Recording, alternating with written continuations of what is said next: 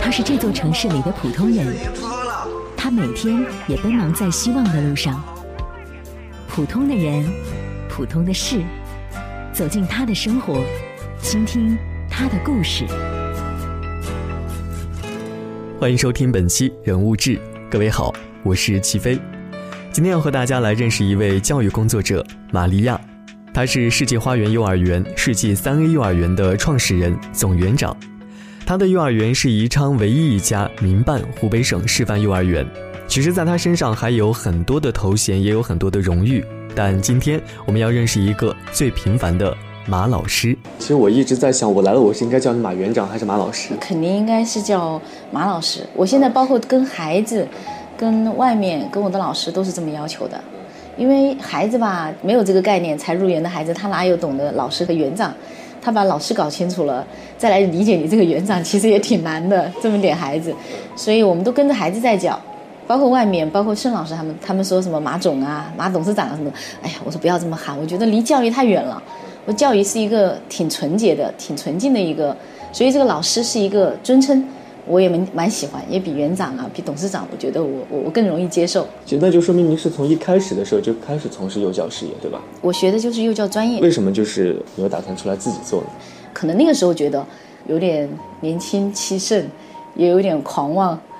其实，在那个时候，嗯，第一，民办幼儿园本来可能就不是很多，民办幼儿园非常少。呃，在这种民办的高端的这种定位更少，没有，宜昌是没有。嗯，那个时候我是第一个。这个吃螃蟹的人，就创业之前其实还做了很多准备的啊。对，但其实开始创业之后，即使做再充足的准备，很多意想不到的事情还是会来。嗯，很难，因为自己第一是一个普通的老师，然后我的定位是高端定位，一开始的定位就是高端定位，所以那个时候你从一个普通的幼儿教师一跃成为一个宜昌市高收费，然后。呃，高起点，嗯，硬件环境强的这么一个幼儿园，在行业内还社会上都有很多质疑。行业内会认为，你凭什么收费这么高？你凭什么，呃，定位所谓的这个什么国际视野？你没有这种办园的经历，你也没有当园长的经历，你仅仅是一名普通的老师。家长呢也有质疑，嗯，这样的一个幼儿园收费这么高，它和公立有什么区别？这能算是艺高人胆大吗？嗯，我觉得黄昏胆子大吧。我觉得现在越做，其实自己越谨慎。跟以前心态不一样了啊！对，现在觉得不是贪大求洋，或者说，呃，我要做的多么大，影响多么那个，嗯，不是。我觉得教育这一行跟别的行业真的不一样，它需要你教育者真的是要潜心、安静下来。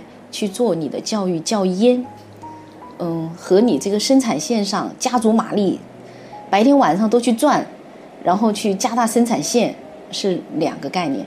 因为育人真的是一个长期的过程，还有我的团队，培养一个好的优良的团队也需要很长时间，所以我不可以像，呃，裂变式的那么快去把幼儿园发展特别多。这个我个人来说，从专业做教育来说，我。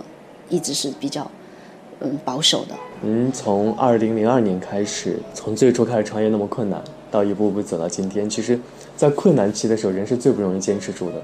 后来您又一直坚持了这么多年，就是什么样的动力能让你一直坚持下去做这件事情？第一是自己这么多年都有一种，嗯，幼教的情怀吧。就从小我都是说我特别喜欢孩子，嗯，任何时候我妈都说。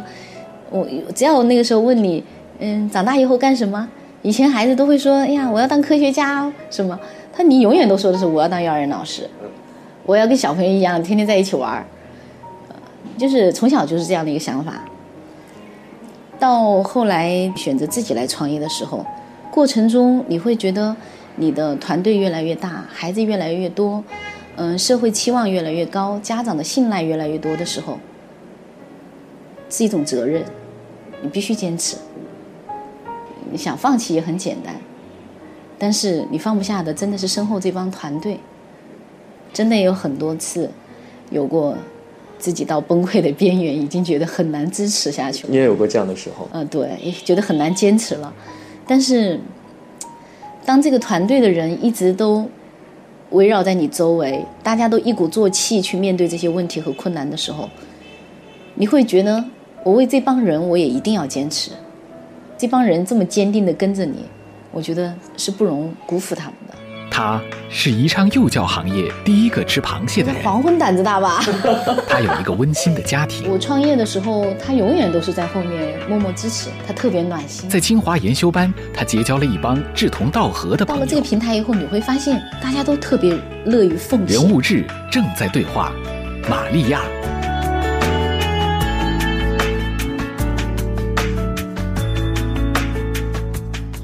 这么忙，要面对这么多的事情，包括您的这个团队，还有需要您去打理、去照顾。嗯，特别想回归到一个最本质的问题，就是作为女性，你怎么兼顾好家庭？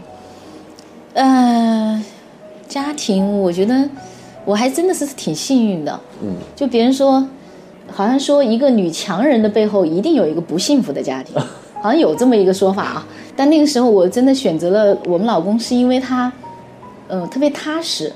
特别踏实、特别本分的这样的一个人，我创业的时候，他永远都是在后面默默支持，他特别暖心，特别踏实吧，跟你就是有自己的事业，还有一个很幸福、很温馨的家庭啊。对，还有我虽然说我创业的时候，嗯，就是关注女儿很少，但是现在看来，女儿还是属于那种人格很健全、性格很好。然后甚至于还蛮暖心的，蛮懂事。他现在因为上高二嘛，因为也才过所谓的叛逆期，才经历过。但这个过程里面，嗯，我觉得我也有，因为我的性格其实是比较急的。你不要看我这个时候坐下来跟你讲话，好像慢条斯理的，但其实内心，但凡自己要做做出一番事业的人，都不会是一个慢性子。对对对。所以有时候看见女儿身上的一些问题的时候，我会比她爸爸啰嗦很多。就作为老师教育自己的孩子的时候，和自己的学生，这个这个这个感觉怎么去去转换？您的孩子当年是在您的幼儿园吗？对，也是在您的幼儿园。对，那肯定的。这这个角色你怎么去转换？嗯，其实我女儿小的时候挺调皮的。嗯，这个孩子悟性很高。嗯，她没在幼儿园待几个月，她就已经搞清楚妈妈在这个幼儿园里的角色，是管其他老师的人。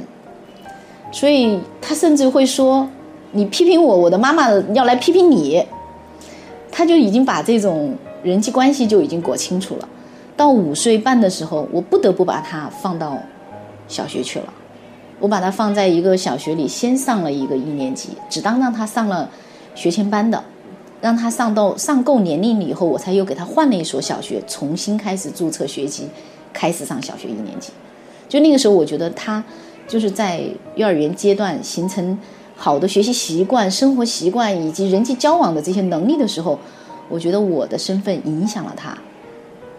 因为你很难说所有的老师都能够看清这个问题，在对待孩子身上的问题的时候，能够去客观的评价和教育孩子。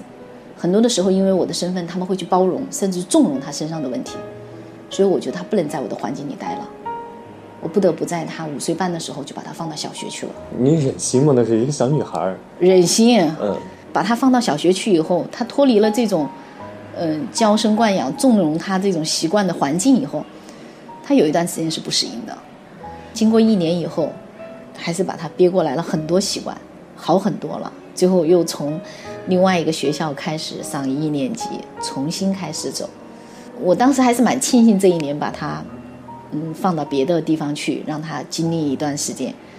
可能因为自己在教育这个行业里面，再加上幼小衔接的一个重要性，在自己孩子身上的问题看得也很清楚的时候，那个时候真的是不可以拿母爱去包容他这些问题了。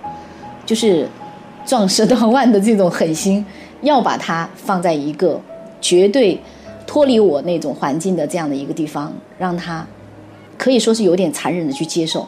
因为孩子还是无辜的嘛，他在这种环境里面生长，是你创造的这种环境给他的，是你你的因素影响了他。他是宜昌幼教行业第一个吃螃蟹的人。黄昏胆子大吧？他有一个温馨的家庭。我创业的时候，他永远都是在后面默默支持，他特别暖心。在清华研修班，他结交了一帮志同道合的朋友。到了这个平台以后，你会发现大家都特别乐于奉献。人物志正在对话，玛利亚。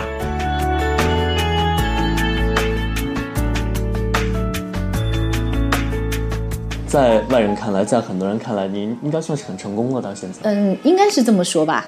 当我觉得，嗯，这些年自己的心态会比较比较好，嗯，我不以谁去多推崇我是什么，嗯为荣，我也不认为其他的一些不利于我或者是园所发展的声音而为耻。我觉得现在我已经是过四十的人了。是开始做减法，同时也会去选择自己所需要的，嗯，会去自动屏蔽掉不利于我的声音，呃，也会去嗯乐于结交给我个人的发展或者是给我自己的呃健康啊、心态呀有所影响的这样的朋友、这样的群体。就像我现在觉得参加清华班这样的学习。哎，我可以在很多企业家身上 看到他们创业中的一些闪光点，他们的坚持，慢慢的把自己的思路打得更开，然后，嗯，站在一个更宽广的平台上去看待自己的事业，看待人生。有一帮聊得来的朋友，有一帮志同道合的人，共同语言的这样的一帮同学，我觉得可能在自己事业发展的路上很重要。就是，其实。清华班这个团队真的只是一个平台，要把这一帮志同道合的人都有过同样经历的这帮人聚在一起，还要有个好领导。就像我们清华八班现在就是，呃，汪主席牵头，哎，我就觉得他特别懂各个企业，特别为愿意为大家去付出。哎，像这样的领导，你跟着没错，嗯，他处处都在为你着想，为你的企业着想，这样的平台不可多得。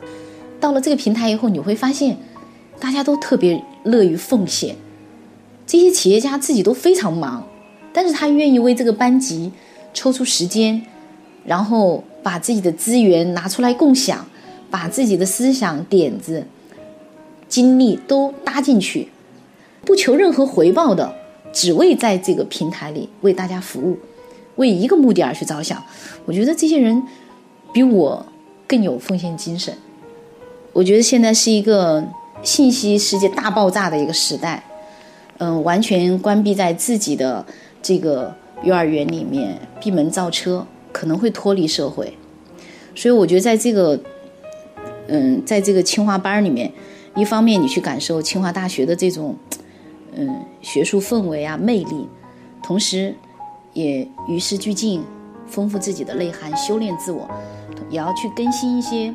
管理意识和领导的艺术，为自己的团队文化创建呐、团队建设呀，去提供更多的。